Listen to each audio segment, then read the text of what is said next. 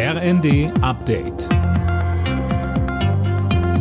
Stündlich neu. Auf den Punkt informiert. Ich bin Dennis Braun. Guten Abend.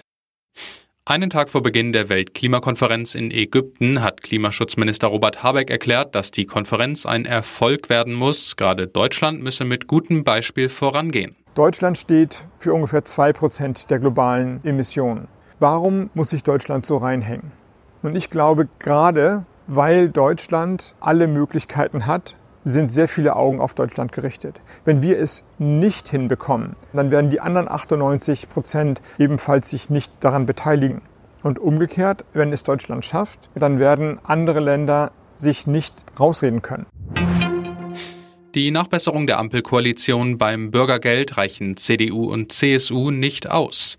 Der Chefin der Mittelstands- und Wirtschaftsunion Konnemann fehlt in dem Konzept noch immer ein Anreiz, wieder eine Arbeit aufzunehmen.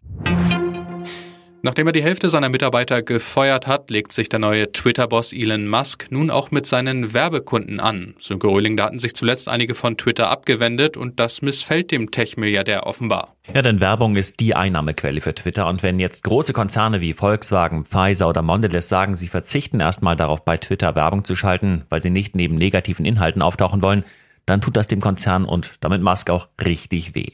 Musk droht ihn jetzt damit, sie öffentlich bloßzustellen, um sie mit einem Gegenboykott zu belegen. Die Frage ist allerdings, ob das nicht noch mehr Firmen dazu veranlasst, Twitter den Rücken zu kehren.